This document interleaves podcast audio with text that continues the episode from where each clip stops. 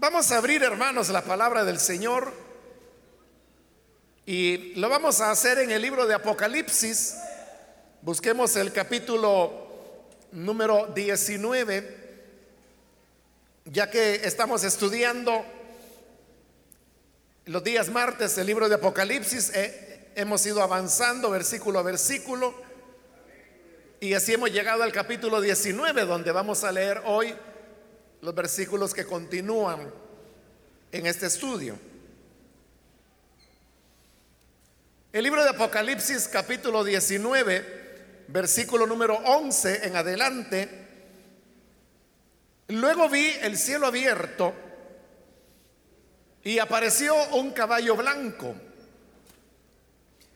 Su jinete se llamaba fiel y verdadero con justicia dicta sentencia y hace la guerra.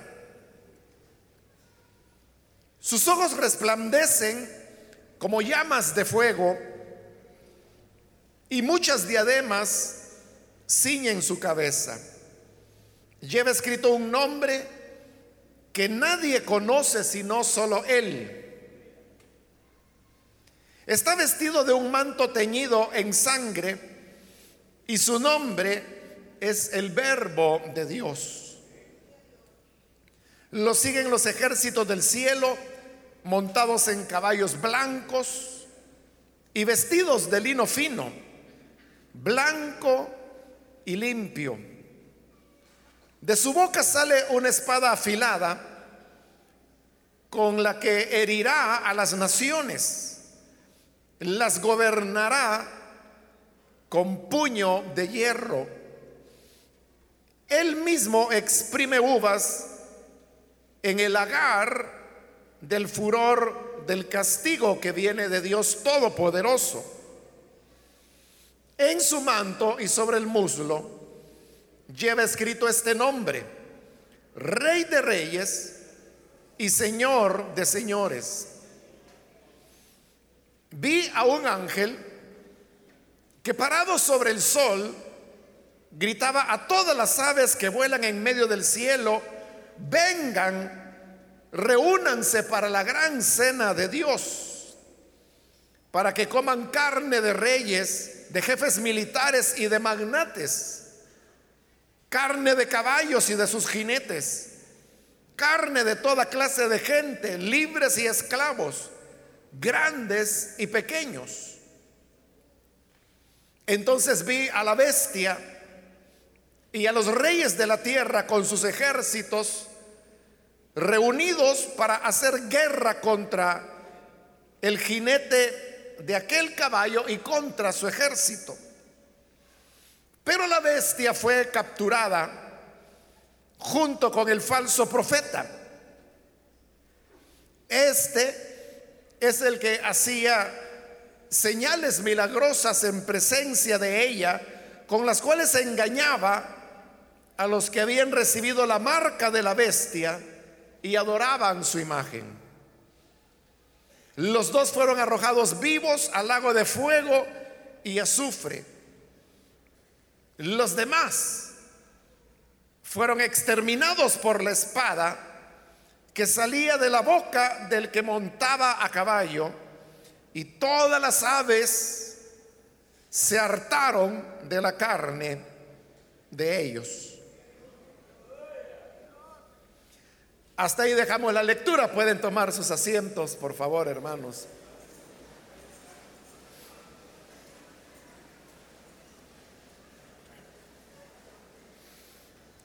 Hermanos, este día seguimos adelante con este capítulo 19 del libro de Apocalipsis. Y recuerde que a partir del capítulo 17 iniciamos una nueva sección en este libro de Apocalipsis que se va a extender hasta el final. Y es la manera como Dios va derrotando a cada uno de, de los enemigos que se levantan con el propósito de oponerse a los designios de Dios y a su voluntad. En el capítulo 17 vimos la derrota de la Babilonia religiosa, en el capítulo 18, vimos la derrota de la Babilonia comercial y en este capítulo 19, en los primeros 10 versículos, lo que vimos fue una especie de introducción en donde de antemano se proclamaba la victoria del Cordero de Dios y que como consecuencia traería el establecimiento del reino de Dios. En esa continuación, vemos hoy en el versículo 11 que Juan de Patmos ve como el cielo se abre y esta expresión que el cielo fue abierto se ha utilizado varias veces en el libro de Apocalipsis y se ha usado con el objeto de dar paso a una nueva visión, a una nueva revelación. No obstante, en este versículo 11, el propósito de que el cielo se abra es poder dar paso a lo que a continuación se describe. Y es que se nos dice que apareció un caballo blanco. Su jinete se llamaba fiel y verdadero. Entonces el cielo se abre y aparece este caballo blanco que va montado por un jinete. Y se nos dice que este jinete recibe el nombre de fiel y verdadero. En primer lugar, por el hecho que este jinete viene descendiendo del cielo, pues es con ese fin que el cielo se ha abierto pues inmediatamente, hermano, nos hace pensar que este es alguien que viene del cielo. Y se nos dice que viene en un caballo blanco. Los caballos blancos serán utilizados por los emperadores o por los grandes dirigentes militares romanos cuando ellos habían logrado una victoria o un triunfo. Ellos siempre tenían esas marchas de triunfo en donde en la parte, en la cabecera de la marcha siempre iba el, el general o el emperador que hubiera ganado la victoria y siempre iba cabalgando un caballo blanco. Luego venían las tropas que habían vencido, luego venía las riquezas que habían conquistado, que normalmente pues eran grandes cantidades y la llevaban en carruajes muy grandes, y al final venían los esclavos que habían sido capturados en esa batalla que habían tenido. Por lo tanto, el simbolismo del caballo blanco habla de, de una victoria, de un triunfo, que es un jinete victorioso el que viene descendiendo. Pero todavía no se nos dice o no se nos revela su identidad. Pero a continuación se añade que había un jinete sobre el caballo y que éste se llamaba fiel y verdadero. En realidad, en estos versículos, los primeros cinco versículos, vamos a encontrar que ahí se nos dan cuatro nombres para el jinete, pero este es el primer nombre, que se le llama fiel y verdadero. Y esa expresión, fiel y verdadero, es una expresión que aparece repetidas veces en el Antiguo Testamento y que siempre se utilizaba para referirse a Dios. Por lo tanto, si a este jinete hoy se le está dando el nombre de fiel y verdadero, entonces significa que se está reconociendo una deidad en él. Obviamente por los otros tres nombres que se darán a continuación, llegar a la conclusión de su identidad no es una cosa difícil, pues queda claro que se está refiriendo al Hijo de Dios, al Señor Jesús. Lo que tenemos acá es entonces una descripción de la segunda venida de Cristo, la cual fue anunciada en la parte introductoria, que es la primera mitad de este capítulo 19. Entonces Él viene y viene sobre el caballo blanco que habla de que Él es un vencedor, es un conquistador, es un triunfante. Su nombre es fiel y verdadero y eso habla de la naturaleza de Dios, porque Dios es fiel a todas las palabras que Él empeña. La escritura dice que si nosotros fuésemos infieles, Él sigue siendo fiel, porque no se puede negar a sí mismo. Es decir, que para negar lo que Él ha prometido o ha empeñado, Dios tendría que dejar de ser Dios. Porque su naturaleza es una naturaleza de fidelidad y de verdad. Es decir, Él no tiene otra manera de ser. Dios no puede ser desleal. Dios no puede ser infiel. Y eso es lo que claramente dice la Escritura. Cuando dice si nosotros somos infieles, Él sigue siendo fiel. Porque la lógica sería que si nosotros somos infieles, entonces Él será infiel con nosotros, pero Él no lo puede ser. Porque su naturaleza no es la infidelidad como tampoco la mentira, sino que es la fidelidad y la verdad. Por eso añade el versículo 11 que con justicia dicta sentencia y hace la guerra. En primer lugar se nos presenta ahí al Señor Jesús como un juez y luego como un soldado, como un guerrero. Como juez se nos dice que Él dicta sentencia.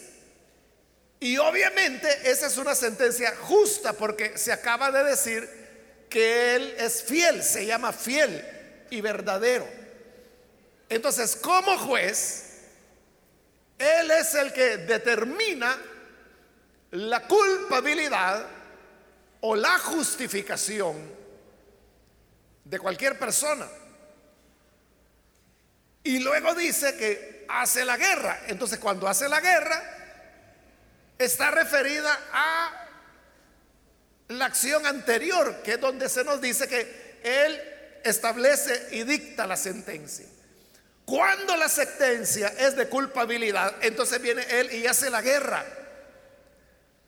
Hace la guerra sobre aquel que por sus obras y por su maldad, es sentenciado como culpable. Eso era así, hermanos, en la época de los reyes, porque los reyes eran primero los que gobernaban, pero luego también eran los que legislaban, y luego eran los que juzgaban. Es decir, ellos no solo hacían las leyes, sino que las aplicaban y determinaban las penas que las personas deberían cumplir y en algunas ocasiones incluso ejecutaban la pena. Todo estaba concentrado en el rey, por eso se llamaba monarquía, porque todo, todas las funciones de gobierno estaban centralizadas en una sola persona. Diferente hoy, hoy quien gobierna es lo que llamamos el poder ejecutivo que nosotros lo referimos al presidente. Luego están los que hacen las leyes y quien hace la ley es la Asamblea Legislativa, pero solo las hacen. Los encargados de hacerla cumplir es el Poder Judicial. Entonces, vea, las funciones están distribuidas en lo que en una monarquía están concentradas en una persona. Y aún un juez un juez lo que hace es que determina sentencia, pero hasta ahí llega su trabajo. Una vez él ha determinado la sentencia, la persona condenada pasa a lo que es, en el caso de nuestro país, la Dirección General de Centros Penales. se lo entregan a él. Y la Dirección de Centros Penales son las que deben determinar a dónde lo van a enviar, dónde van a estar. Y ellos son los responsables que se cumpla la sentencia que el juez ha dado. Pero aquí en este caso vemos que como Jesús es rey, entonces Él es el que dicta sentencia. Y una vez ha dictado sentencia, Él va y hace la guerra para ejecutar la sentencia cuando ésta ha resultado ser condenatoria. Como aquí lo que Él va a enfrentar, se nos va a decir más adelante, es a la bestia y al falso profeta. Entonces Él ha determinado sentencia de condenación para ambos. Y por eso es que va a la guerra. Pero, hermanos, es una guerra que realmente no se pelea, no se, no se realiza. Porque algunos en estos versículos que hemos leído hoy identifican que ahí es donde se encuentra la batalla que se llama de Armagedón, aunque la palabra Armagedón ni aparece en ese relato, pero tampoco hay tal batalla, sino que bueno, sí hay una batalla, pero es una batalla no como nosotros la conocemos de armamentos convencionales, sino que es una batalla que se libra sobre la base de la autoridad de la palabra de Dios. Eso lo vamos a ver más despacio.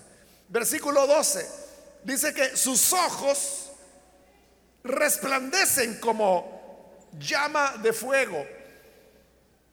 Y eso no significa que él estaba enojado, sino que los ojos como llama de fuego hablan de la capacidad que el Hijo de Dios tiene de poder descubrir la verdad tras las apariencias. Igual que el fuego.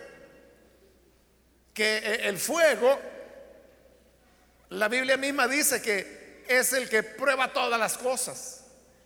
Y el fuego prueba si se trata de cobre o se trata de plata. Si se trata de oro y si se trata de oro, ¿qué calidad de oro tiene? el fuego es el que prueba todo. Y esa es una realidad física.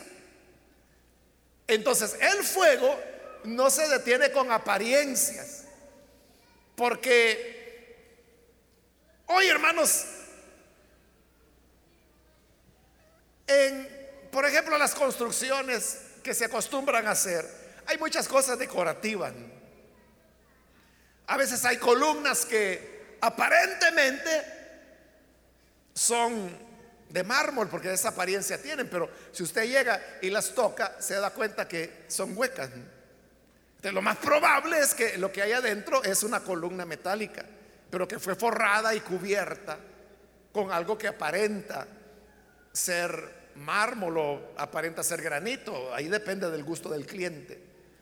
Pero la cuestión es que si hubiera un incendio en ese lugar, si fuera auténtico mármol o auténtico granito, el fuego no puede hacer nada contra ello. Pero si solo es un material sintético, lo que va a hacer es que lo va a quemar. Y si el calor es demasiado intenso, incluso puede afectar la columna metálica, aunque sea de acero que esté en ese lugar. A eso se refiere que los ojos del Señor eran como llama de fuego, es decir, que no se detienen en apariencias, sino que el Señor ve la realidad de la gente. Las personas a veces ponen cara de yo no fui y ponen apariencia de ser gente muy tranquila, muy suave, muy noble, muy pura, pero son unos diablos y diablas por dentro. Pero los ojos del Señor, como son llama de fuego, son los que pueden discernir la realidad de las cosas. Y por eso es que Él puede juzgar con fidelidad. Dice a continuación el versículo 12 que muchas diademas ciñen su cabeza. Cuando habla ahí de diademas, se refiere, hermanos, a eran unas cintas realmente color azul con bordes blancos que recibían los líderes militares o los emperadores cuando habían tenido una victoria. Pero cuando dice que él tenía muchas diademas, entonces significa que el Señor Jesús es alguien que ha triunfado, que viene de tener muchas victorias. Y luego dice que lleva escrito un nombre que nadie conoce sino solo Él. Ahí se nos está dando el segundo nombre. El primero ya se nos dio. Cuando se nos dijo que Él se llamaba fiel y verdadero. Pero ahora se nos está hablando de otro nombre que no se nos dice. Y no se nos dice porque el mismo versículo dice que lleva escrito un nombre que nadie conoce, sino solo Él. Es decir, si lo lleva escrito, uno preguntaría, bueno, ¿cómo es que nadie lo conoce? Si lo lleva escrito es solo de leerlo. Pero lo que ocurre es que el hecho que esté escrito no significa que se pueda leer o menos que se pueda entender.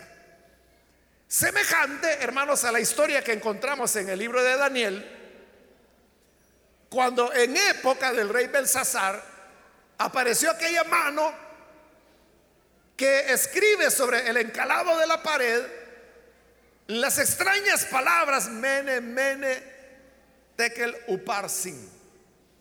Y nadie las podía leer. Estaba escrito, la gente podía leer, pero no lo sabía entender. Y dice que el rey mandó a llamar a los sabios todos desfilaron por ahí tratando de discernir y nadie sabía el significado de las palabras. Hasta que llegó Daniel, que por la revelación de Dios pudo entender el significado de las palabras. Lo mismo ocurre acá. Lo único que aquí no hay Daniel que pueda entender este nombre, porque dice que este nombre nadie lo conoce sino solo él. Solo el Señor Jesús conoce su propio nombre. Entonces, ¿por qué decimos que este es otro nombre cuando ni siquiera se menciona cuál es ese nombre? Porque este nombre, que solo Él conoce y por eso no quedó escrito, nos enseña una verdad. Y la verdad que nos enseña es que Nunca nosotros vamos a terminar de conocer a Jesús. O si lo queremos decir de otra manera, siempre hay más en Jesús. Uno no puede decir, bueno, yo de Él ya lo conozco todo. De Jesús he leído los evangelios, he leído sus palabras. Lo he leído tantas veces que lo conozco. Pero eso no es cierto. Le va a pasar las de Job, que creía que conocía a Dios. Y cuando Dios se le manifestó, Job dijo, Señor, o sea, yo creía que te conocía. Pero ahora me doy cuenta que apenas conocía el principio de tus caminos. O sea, se da cuenta que ni en kinder estaba. Este nombre que solo él conoce, porque recuerde que los nombres son descriptivos de la persona. Así es en la Biblia, los nombres no se colocaban antojadizamente, sino que los nombres, dos cosas, o determinaban lo que la persona sería, o el carácter de la persona definía cuál iba a ser su nombre. Por eso es que a veces había necesidad de cambiarse nombre. Y Jesús les cambiaba nombre cuando el carácter de la persona cambiaba. Entonces, este nombre lo está describiendo a Él, a Dios. Pero ¿quién puede describir a Dios? Puede ser un nombre divino, un nombre de Dios. Pero como dice acá, la, capacidad humana para entender el nombre de Dios es muy limitada. Por eso es que cuando Manoa, el que llegaría a ser el padre de Sansón, se le apareció el ángel del Señor y le dijo, mira, tu esposa concebirá y va a tener un niño y le dijo, y él será apartado del vientre de su madre. Y la señora era estéril. Era un milagro lo que iba a ocurrir. Entonces Manoa agradecido le dice, ¿cuál es tu nombre?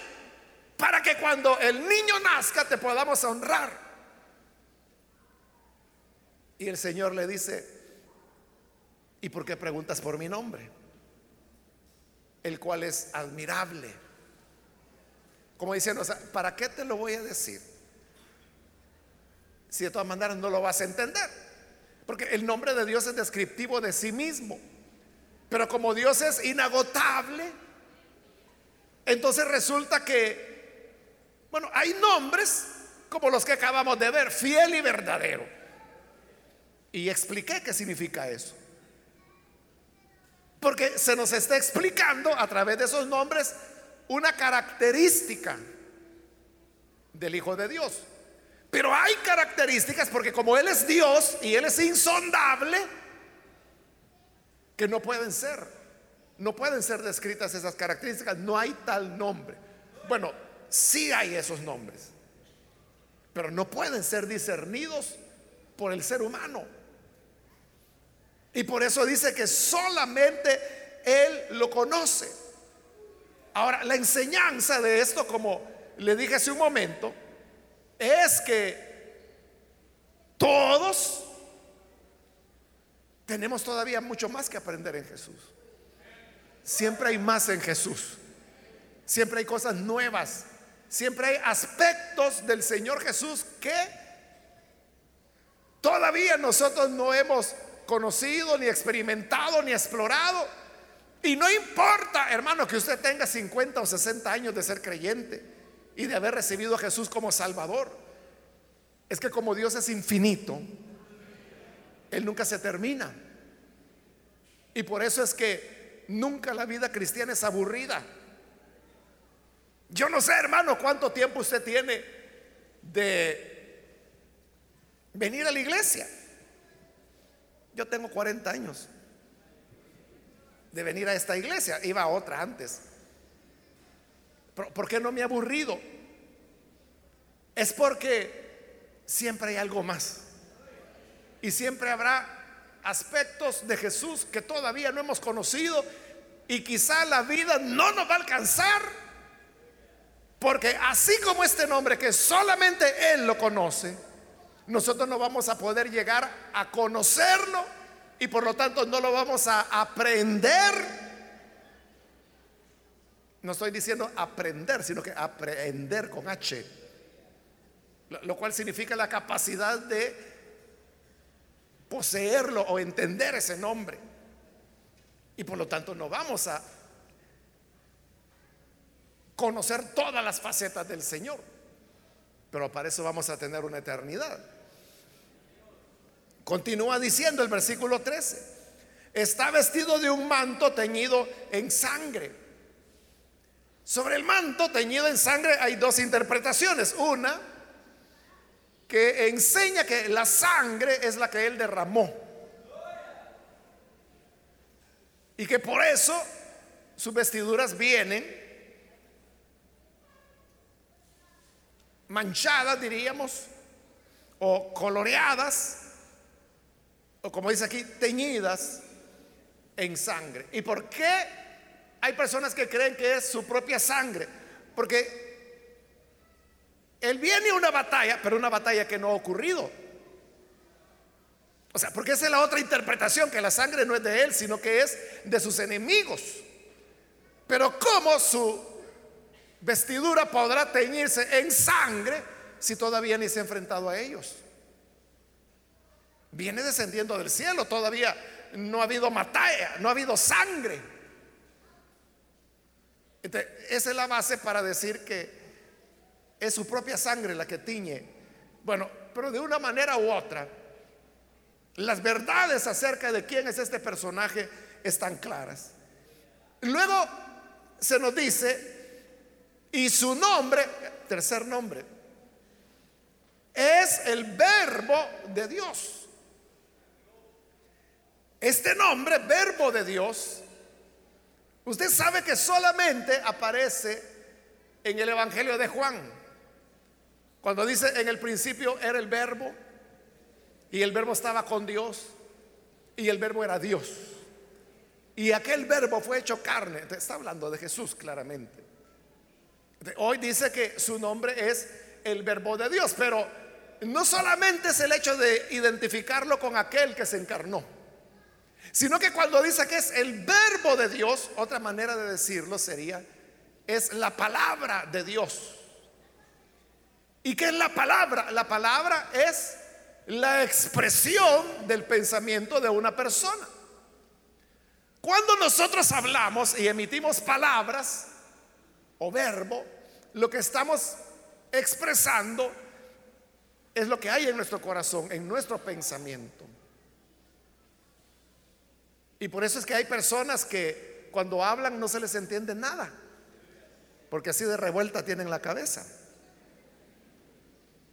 Entonces cada quien habla lo que tiene en su cabeza. Porque lo que hablamos son los pensamientos. Cuando no tenemos claros los pensamientos, entonces tenemos dificultades para expresarlo. Por eso es que hay personas que habla y dice cosas y uno no entiende. Hay hermanos que a veces me dicen, hermano, tengo una pregunta. Y empiezan a contar algo por ahí y al final terminan la historia y le digo, ¿y la pregunta? Les digo. O sea, no la hicieron. Simplemente relatan una situación y no hacen ninguna pregunta. Bueno, es porque así está. Es, la expresión de su manera de pensar. Pero cuando hablamos de la palabra de Dios, entonces de lo que estamos hablando es de la expresión de los pensamientos de Dios. Y como Dios es infinitamente sabio, es infinitamente omnisciente, entonces la palabra de Dios o los pensamientos de Dios son vida, son sabiduría, son incomprensibles. Como dice la escritura, así como están más altos los cielos de la tierra, así mis pensamientos son mucho más altos que sus pensamientos. Hay un abismo entre los pensamientos de Dios y los pensamientos del hombre, pero Jesús es la palabra de Dios, es el verbo de Dios, es la expresión de los pensamientos de Dios. Cuando Dios quiso expresar su mente, su corazón, envió a su Hijo. Para que en su Hijo conociésemos su corazón, sus ideales, sus intereses, sus designios, sus propósitos. Por eso hoy se le está dando el nombre de verbo de Dios. Versículo 14 dice, lo siguen los ejércitos del cielo montados en caballos blancos, que ya dijimos que son los que usaban los vencedores, y vestidos de lino fino, blanco y limpio. hoy se nos habla que vienen los ejércitos de Dios con él. La expresión de los ejércitos de Dios aparece también muchas veces en la escritura y tiene dos significados. Se puede referir a ángeles o se puede referir al pueblo de Dios. Pero como aquí está hablando que vienen vestidos de lino fino, blanco y limpio, estas vestiduras, esta forma de vestir, ya la hemos encontrado en este libro de Apocalipsis para referirse, por ejemplo, a los mártires de la bestia, le hemos encontrado para referirse a aquellos justos que, como se dijo en el capítulo 7, han salido de la gran tribulación. Ahora, lo interesante, hermanos, es que estos ejércitos no vienen vestidos para la guerra. Primero porque no traen armas. Segundo, no trae nada de lo que allá en Efesios 6 se describe como la armadura del cristiano. Como las sandalias, el yelmo, la cota. Y también se habla de la espada del Espíritu, pero ya dije que aquí ellos no traen armas, sino que y ni siquiera traen ropa militar sino que dice que vienen vestidos de lino fino, blanco y limpio. Y esa clase de vestidura era la que usaban, por ejemplo, los levitas cuando iban a ministrar en el servicio del templo. Para eso se utilizaba el vino limpio, fino y blanco. Es decir, que la fortaleza de estos ejércitos, de este pueblo que acompaña al Hijo de Dios, no está en su poderío militar. Porque le digo, ni armas llevan.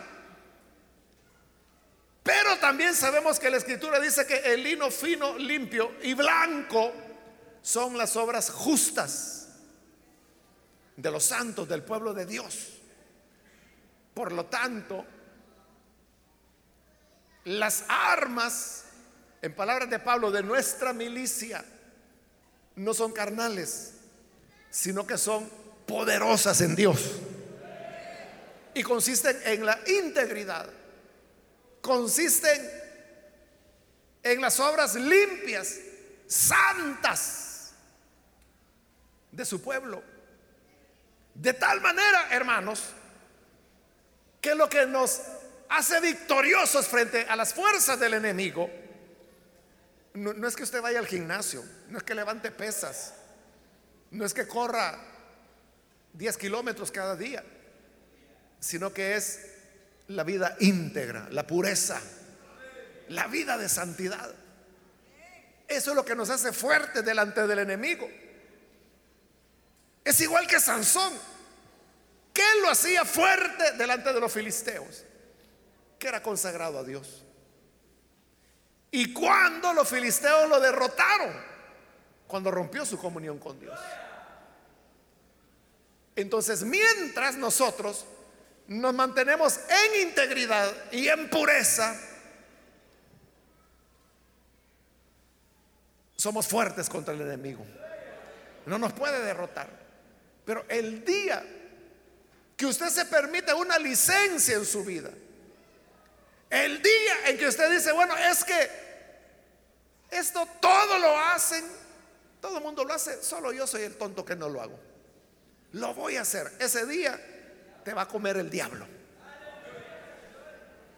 Porque te vuelve vulnerable, pierdes tu fuerza, ya no puedes luchar. Pero estos venían cabalgando en caballo blanco detrás del verbo de Dios con sus vestiduras de lino fino, blanco y limpio. En el versículo 15 se nos sigue describiendo al jinete. De su boca sale una espada afilada con la que herirá a las naciones.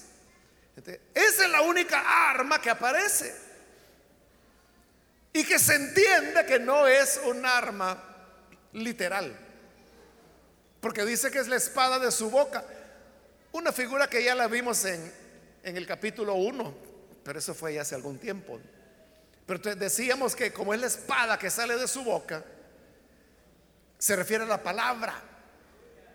Lo cual confirma lo que se acaba de decir, que Él es el verbo de Dios. Entonces, el arma del Señor es su palabra. No hay arma más ofensiva que la palabra de Dios, incluso para el cristiano. Porque volviendo al pasaje de Efesios 6, donde se describe la armadura del cristiano, se nos dice que debemos tomar la espada de la palabra de Dios. Entonces, para nosotros también, la palabra es nuestra única arma ofensiva, porque las demás son defensivas.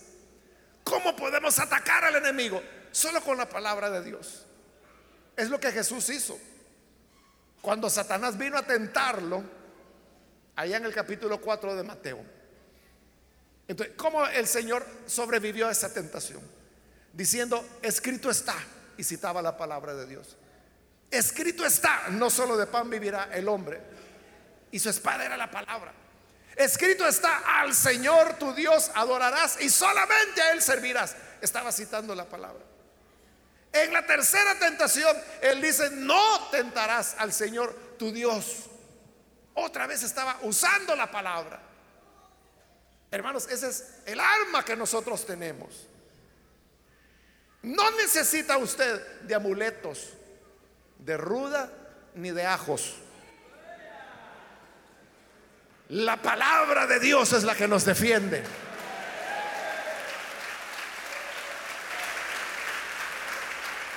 Pero hay que entender que cuando digo la palabra de Dios no me estoy refiriendo al libro, a la Biblia. Porque hay gente que cree que con tener la Biblia abierta en el Salmo 91 en la sala de la casa, ya los diablos no van a entrar. Pero recuerde que es la espada que está en su boca. Y ya dijimos que lo que sale de la boca es la palabra y la palabra dijimos que es la expresión de los pensamientos. Es decir, no es que la Biblia tenemos que tenerla en un cancel en la casa, sino es que la palabra tenemos que tenerla en nuestro corazón. Y por eso, hermanos, lo que digo a cada momento y lo vuelvo a repetir, la importancia de conocer la Biblia. ¿Cuántos tienen Biblia aquí? Bueno, hoy léala. Porque contenerla no le va a servir de nada. Pero léala. Es que es, hermanos, una ignorancia crasa la que hay. Precisamente porque no se lee la palabra. Por eso es que la gente anda creyendo cualquier historia y cualquier invento. Pero hay que leer la palabra. Me recuerdo una hermana que me hizo una pregunta, pero era una pregunta donde se veía que, que si tiene Biblia, de adorno la tiene. Entonces, antes de responderle la pregunta, yo le dije, hermana, ¿y usted lee la Biblia? Y ella fue muy honesta. Y me dice, mire, la verdad que no, me dice. Nunca le he leído. ¿Y cuánto tiempo tiene ser cristiana? Cuatro años, me dijo. Y en cuatro años no he leído la Biblia. No, me dice, es la verdad, no la he leído. Pero en su sinceridad, ella me dijo, hermano, yo quiero leerla. Entonces, ¿cómo comienzo? Y usted sabe que se puede comenzar donde uno quiera, lo importante es leerla, ¿no? Pero con tal de darle un empujoncito, le mire, lea, lea Lucas, comience por Lucas. Y después me dijo, lea Lucas y cuando termine me avisa. Bueno, a los días me, volvió a escribir y me dijo, no he terminado Lucas, me dice, pero lo estoy leyendo. Ah, vaya, qué bueno. Bueno, ella fue sincera y se propuso leerla. Y hasta la última vez, pues que tuve comunicación con ella, la estaba leyendo. Pero usted la lee. Si usted leyera al menos tres capítulos de la Biblia cada día, pero sin fallar. En un año habría leído toda la Biblia. Si leyera tres capítulos cada día. Pero eso sí, de lunes a domingo, todos los días, los 365 días del año, sin parar. En un año usted ha leído toda la Biblia. ¿por qué no se propone? Ya estamos terminando junio. Comience el 1 de julio. Para el 30 de junio de 2019 usted ya haber leído una vez la Biblia completa. Y puede volverla a tomar. Claro, si leyera 4, 5, 6 capítulos en un día, avanzaría más rápido. En seis meses ya la habría leído toda. ¿Qué le parece? Porque es lo único, hermanos. Es la única arma que tenemos contra las huestes del enemigo. Dice el versículo 15 a continuación, hablando del jinete, perdón, las gobernará, está hablando de las naciones, las gobernará con puño de hierro, que es una expresión sacada de los salmos, lo cual significa que él gobernará con autoridad. Él mismo exprime uvas en el lagar del furor del castigo que viene de Dios Todopoderoso. Eso ya lo habíamos visto en una visión anterior. Y que lo que expresa es el castigo de Dios contra todas aquellas fuerzas y personas que se levantan en contra de la voluntad del Señor. Versículo 16. En su manto y sobre el muslo llevaba escrito este nombre. Aquí está el cuarto nombre. Rey de reyes y Señor de señores. Ese nombre también aparece, hermanos, en las escrituras del Antiguo Testamento. Y esa, ese era el nombre más sagrado, no más sagrado, sino que el más glorioso, el más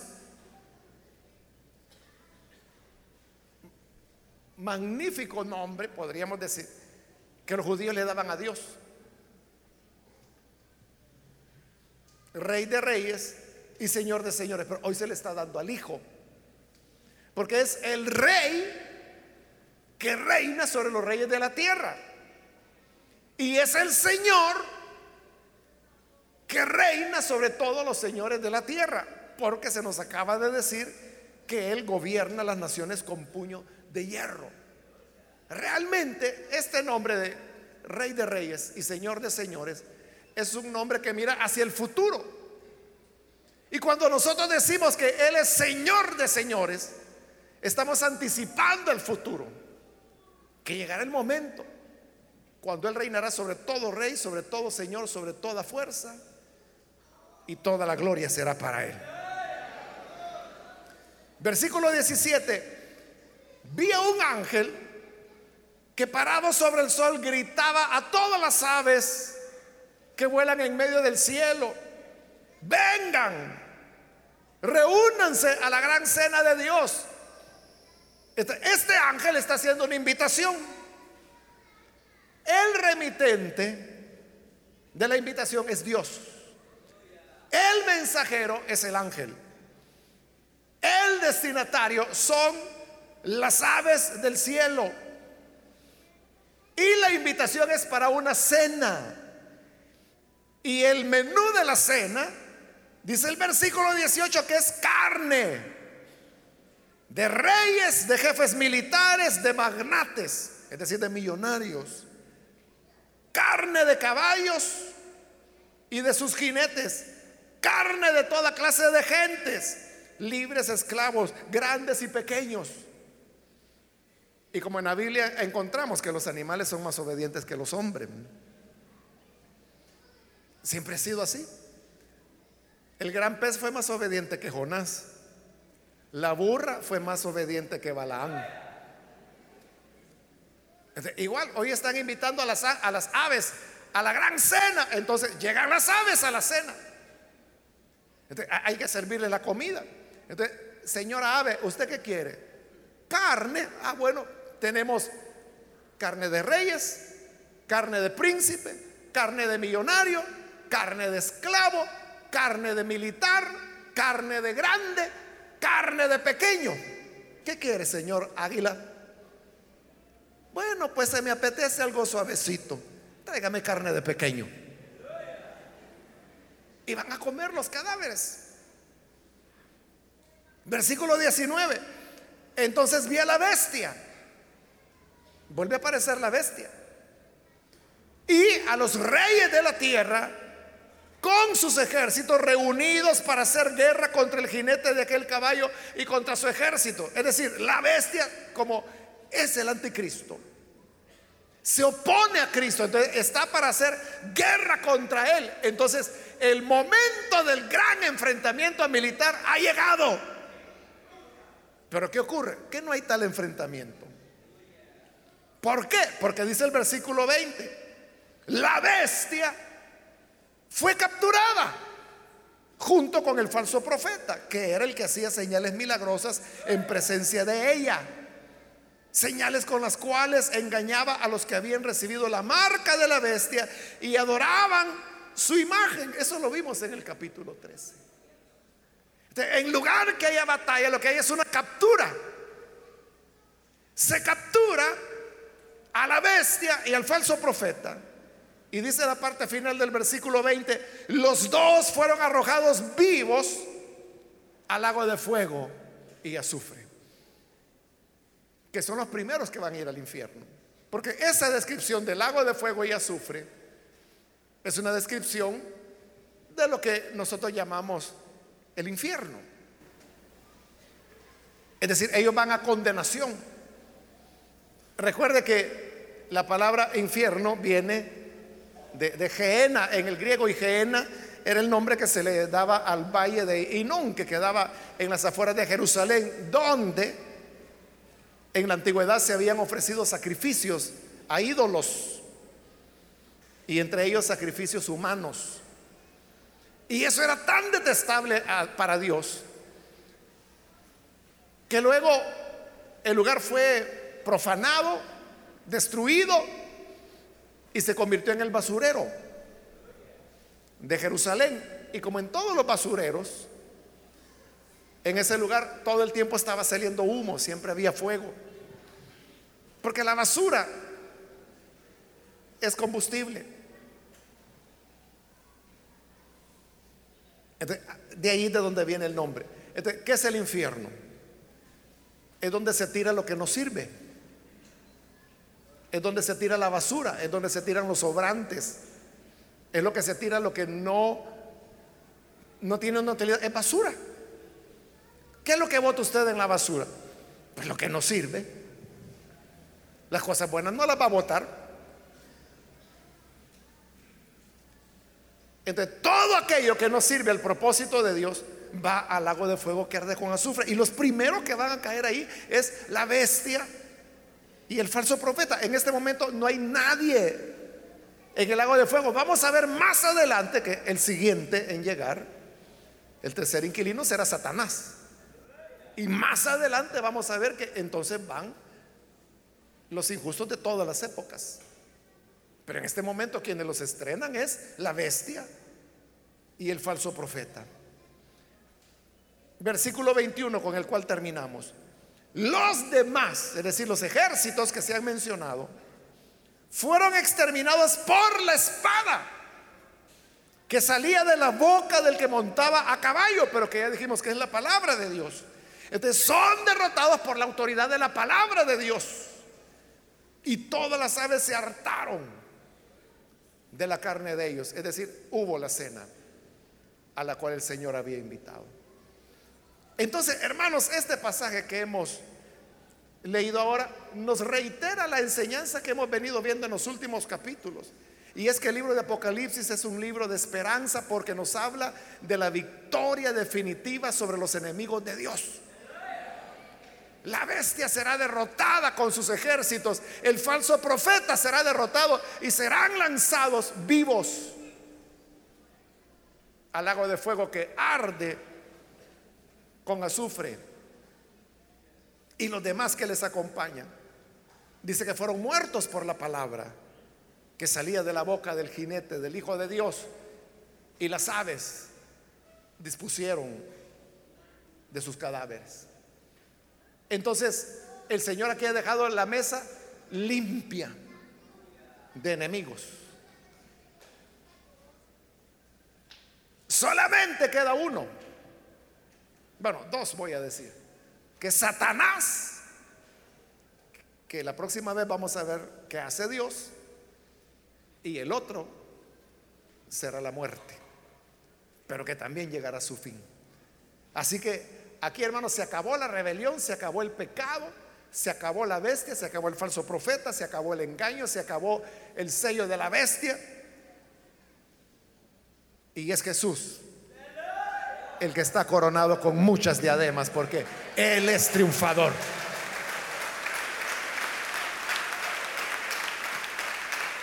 Si nosotros queremos ser parte de su ejército, entonces recuerde, la característica es que estaban vestidos de lino fino, blanco y limpio.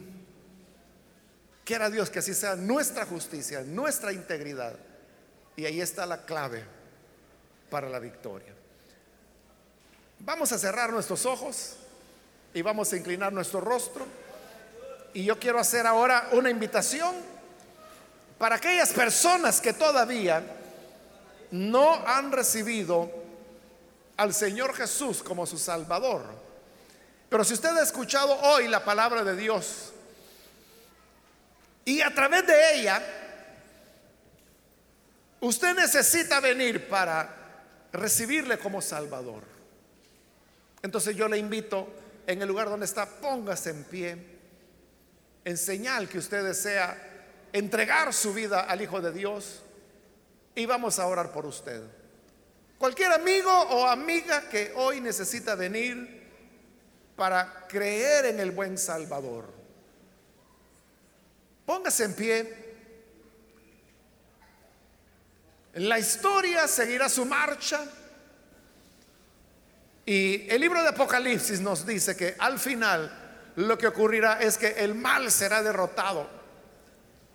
Todas aquellas fuerzas y todas las personas que se oponen a la voluntad de Dios terminarán derrotados. Y quienes serán victoriosos es el pueblo de Dios que viene con el jinete del caballo blanco. ¿Quiere usted hoy venir y creer en el Hijo de Dios y ser parte de ese pueblo victorioso? Póngase en pie y vamos a orar por usted. Cualquier amigo o amiga que necesita venir al buen Salvador. Yo le animo, póngase en pie, vamos a orar. Hoy es el momento cuando la gracia de Dios le está esperando. ¿Hay alguna persona? ¿Algún amigo? Póngase en pie. Hoy es cuando el Señor quiere perdonarle quiere darle vida nueva, quiere hacer de usted una nueva criatura, necesita venir. Póngase en pie. Si hay algún hermano o hermana que se alejó del Señor, este no es tiempo de andar viviendo lejos del Salvador. Hoy es cuando más debemos estar cerca de Él. ¿Quiere usted reconciliarse? Póngase en pie también. Venga, vamos a orar. Cualquier persona, amigo, amiga, hermano que necesita reconciliarse, póngase en pie y vamos a orar por usted. Muy bien, aquí hay un hombre, Dios lo bendiga, bienvenido. Aquí hay otro hombre más que pasa, Dios lo bendiga, bienvenido. Algo otra persona que necesita venir. Puede ponerse en pie Le animo para que lo haga ahora mismo porque seré breve en el llamado. Pero si hay alguien más, póngase en pie en este momento y aproveche estos segundos que quedan para que la gracia del Señor le pueda alcanzar. ¿Hay alguien más? Que es primera vez que viene el Hijo de Dios o que se reconcilia. Pase porque esta es ya la última invitación que estoy haciendo. ¿Necesita venir? A usted que nos ve por televisión le invito para que se una con estas personas que están aquí al frente. Ore con nosotros y reciba al Señor como su Salvador. Padre, gracias te damos por estas personas que están aquí ante tu presencia, como también aquellos que a través de internet, radio, televisión, ahora se unen con nosotros en esta oración. Queremos presentarte estas personas, pidiéndote, Señor, que tu gracia, tu poder pueda lavarles, perdonarles, y que sus vestiduras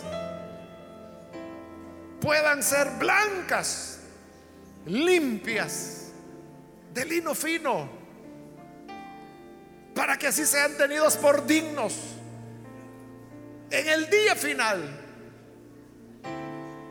de estar del lado triunfante, del lado de la verdad y del que juzga rectamente. Queremos estar al lado de el fiel y verdadero, al lado del verbo de Dios, al lado del rey de reyes y señor de señores. Y gracias Señor porque tu nombre solo tú lo conoces.